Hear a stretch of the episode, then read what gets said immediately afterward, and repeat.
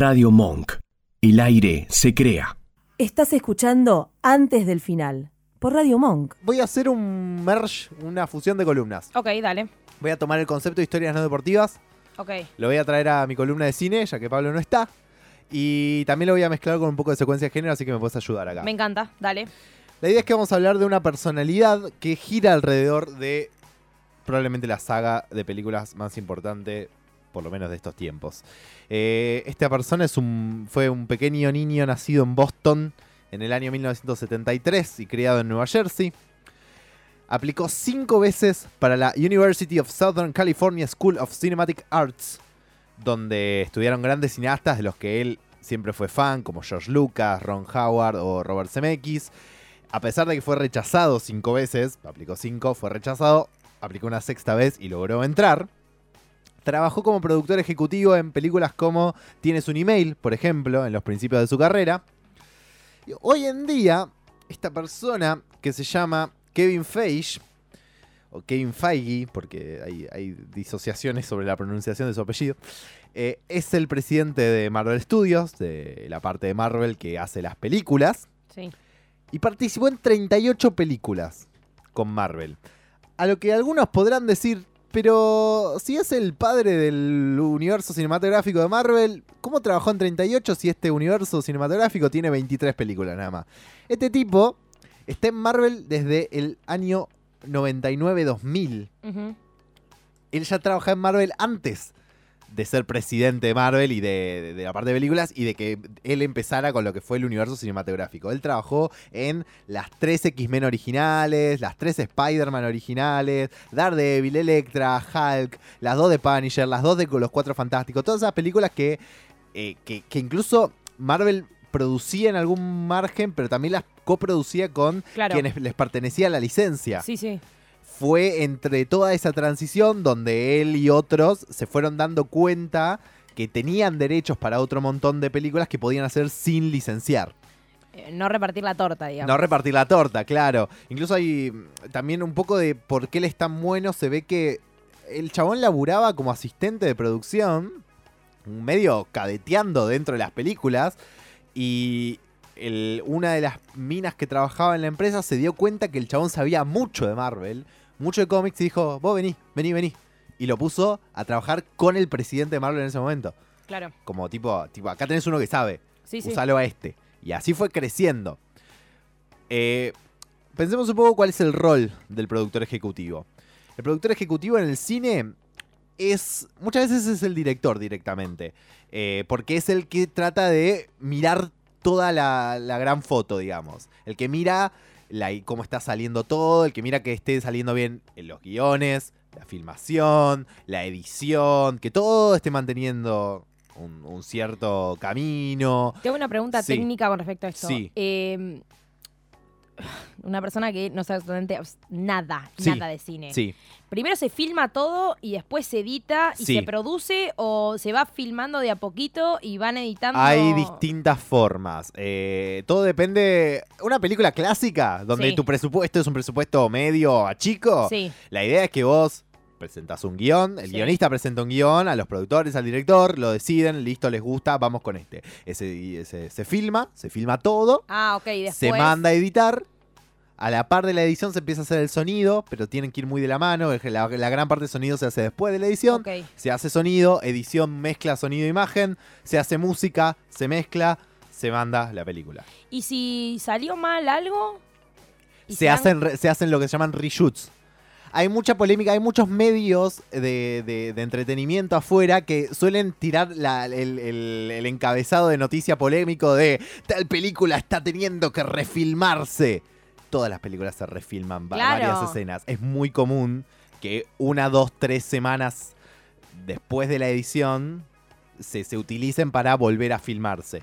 Y llaman a la gente y le dicen, che, Sí, mi- sí, sí, en los contratos está, esti- eso. está estipulado Wow. que muy probablemente vayas a tener que volver a que se refilmen Ah, ciertas mirá. cosas. Porque haces la edición, empezás a ver la película y decís, no, acá esto no cierra, Claro. faltó una escena donde se explique esto y ese tipo de cosas. listo, perfecto. El rol del productor ejecutivo es supervisar todo eso, Todo ver eso. que todo eso te funcionó bien, contratar a la gente que va a hacer los castings, que va a producir en formas más chicas también. Es el, la cabeza, el que mira todas las decisiones. Y el, perdón, y el director solamente se encarga de la filmación. Depende. Ah, Porque a eso digo que hay directores que muchas veces ocupan rol de productor ejecutivo, porque hay muchos directores que son muy dueños de sus películas. Por ejemplo, las que la- muy probablemente si, si es un director guionista, también es en gran parte productor ejecutivo, porque es el dueño de la película. Es su idea, la va a filmar como él quiere y también va a hacer mucho de producción ejecutiva. Claro, bien. Eh, pero sí, hay veces que el director es más, sobre todo, por ejemplo, en Marvel, que si no te estás hablando de James Gunn o eh, quién más, algunos directores de un poco más renombre que, son también productores ejecutivos, eh, generalmente solo dirigen, que es básicamente filmar la película. Lo raro de Kevin Feige es que está logrando tener el renombre de un productor-director sin nunca haber dirigido ninguna de las películas. Él es solo productor. Él no escribe, participa en los guiones, eh, dando las ideas y todo eso, pero él no escribe, él no escribe ni dirige. No, Ok. se- no- no- no es guionista y no es director tampoco. Pero desde su rol de productor, lo que está haciendo con Marvel es tan fuerte en el mundo del entretenimiento que lo están lo, está catapultando a un nivel muy loco porque George Lucas era productor ejecutivo de Star Claro. Wars pero él dirigía también dirigía. muchas veces Star Wars no todas pero dirigió varias Eh, qué sé yo Steven Spielberg dirige muchas películas produce muchas películas pero dirige también él no él nunca dirige solo produce y, y el nivel de laburo que está haciendo desde eso es muy único también.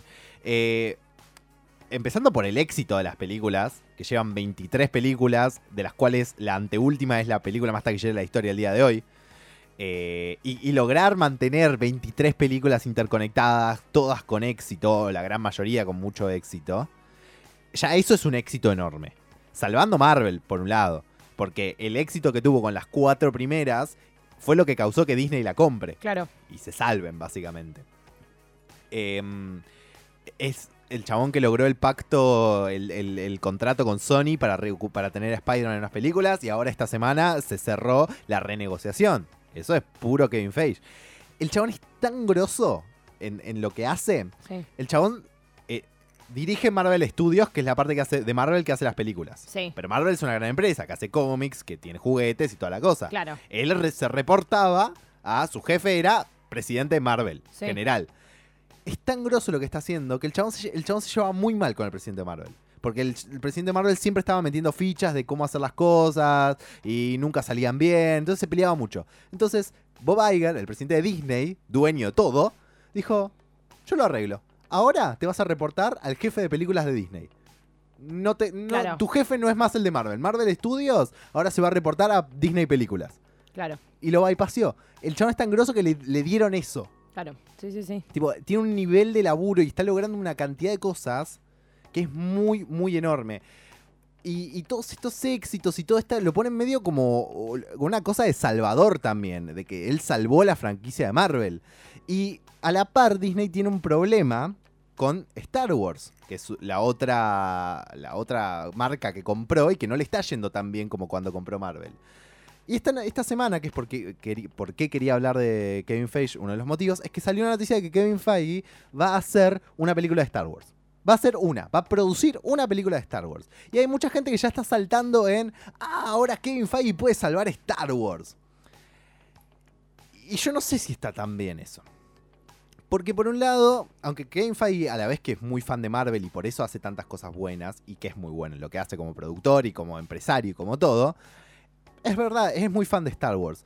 Pero nadie querría una marvelización de Star Wars tampoco. Hay un poco donde Star Wars tiene que mantenerse su propia cosa. Pero ya se Disneyizó, digamos.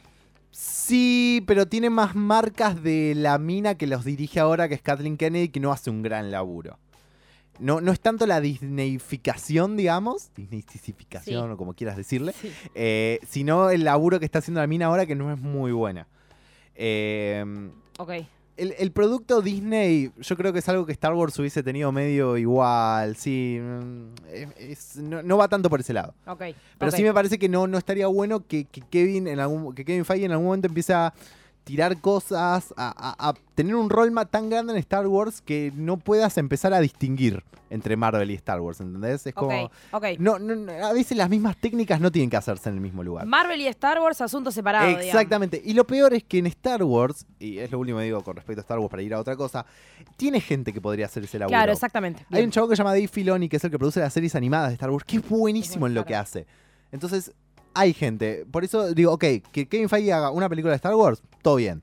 Ahora, no le demos el rol, no lo pongamos en salvador de algo que capaz no tiene que tocar. Claro. Pero quería hablar de otra cosa más al respecto de Kevin Feige, de otra persona. Porque Kevin Feige, más allá de que es muy bueno en lo que hace, no es la única persona que labura y toma decisiones en Marvel. El- las personas que toman decisiones a lo grande son tres. Una es Kevin Feige, presidente de Marvel Studios. Otro es Luis Desposito, copresidente de Marvel Studios. Y la otra persona se llama Victoria Alonso, es la vicepresidenta de Marvel Studios. Y esta semana recibió la llave Dardo Rocha y una camiseta de gimnasia de esgrima de la Plata con un detalle del logo de Iron Man en la camiseta porque ella es oriunda de La Plata, es argentina y es la vicepresidenta de Marvel Studios. Cuando la nombraste, yo en un momento pensé interrumpirte y decirte, claro, de, no sé, la matanza es la piba. Bueno. nada. Platense. Es Mirá. platense, esta semana después de 10 años volvió a La Plata, ella está viviendo allá en Estados Unidos, está casada con una actriz eh, y, y adoptaron una hija allá. Eh, y ella lleva 22 películas con Marvel, está muy desde el principio. Y es como digo, es la única visión femenina que hay a la hora de tomar decisiones ahí, de las decisiones grandes. Porque la- ella cuenta en una entrevista que le hicieron hace poco que las decisiones grandes las toman entre los tres. Y si a alguno no le gusta, la debaten hasta que le encuentren una vuelta. Las decisiones grandes de Marvel se toman entre Kevin Feige, Luis Esposito y Victoria Alonso. Eh, y es re loco eh, como, esta mina hizo su carrera allá. Ella se fue a vivir. Después del secundario se fue a vivir a Estados Unidos, intentó una carrera de actriz que no le salió. Empezó a trabajar atrás de cámara en un montón de películas y terminó entrando en Marvel y haciéndose crecer. Tiene. Vos podés fijarte en internet, hay un montón de fotos de ella con eh, Robert Downey Jr. y un montón de las estrellas de Marvel. Todos siempre hablan re bien de ella, la quieren un montón y es re importante. Eh, y, mucha, y probablemente muchas de las cuestiones de llegar a películas y cómo se hicieron películas como Capitana Marvel, por ejemplo, tienen que ver con que ella hubiese estado Claro, ahí para sí, tomar sí, sí. esas decisiones. Eh, es muy importante lo, lo que ella cumple y, y además es argentina y está re bueno ver que, que tipo es, que se puedan hacer ese tipo de laburos. Qué loco, qué buena onda. Es, es muy groso lo que, lo que hace. Así que nada, quería contarles un poco de la historia de Kevin Feige y Victoria Alonso, dos de las figuras más importantes en lo que es la industria del cine de entretenimiento hoy en día. Escuchanos en www.radiomonk.com.ar o buscanos en TuneIn.